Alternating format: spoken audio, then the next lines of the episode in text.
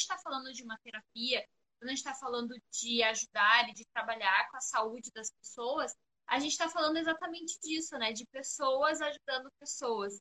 E os óleos essenciais, eles fazem isso de uma forma muito maravilhosa, porque eles trazem muito esse esse amor, esse carinho, essa reconciliação, né? Você se cuidar e depois espalhar para o próximo. O óleo essencial, ele vai primeiro trabalhar em você.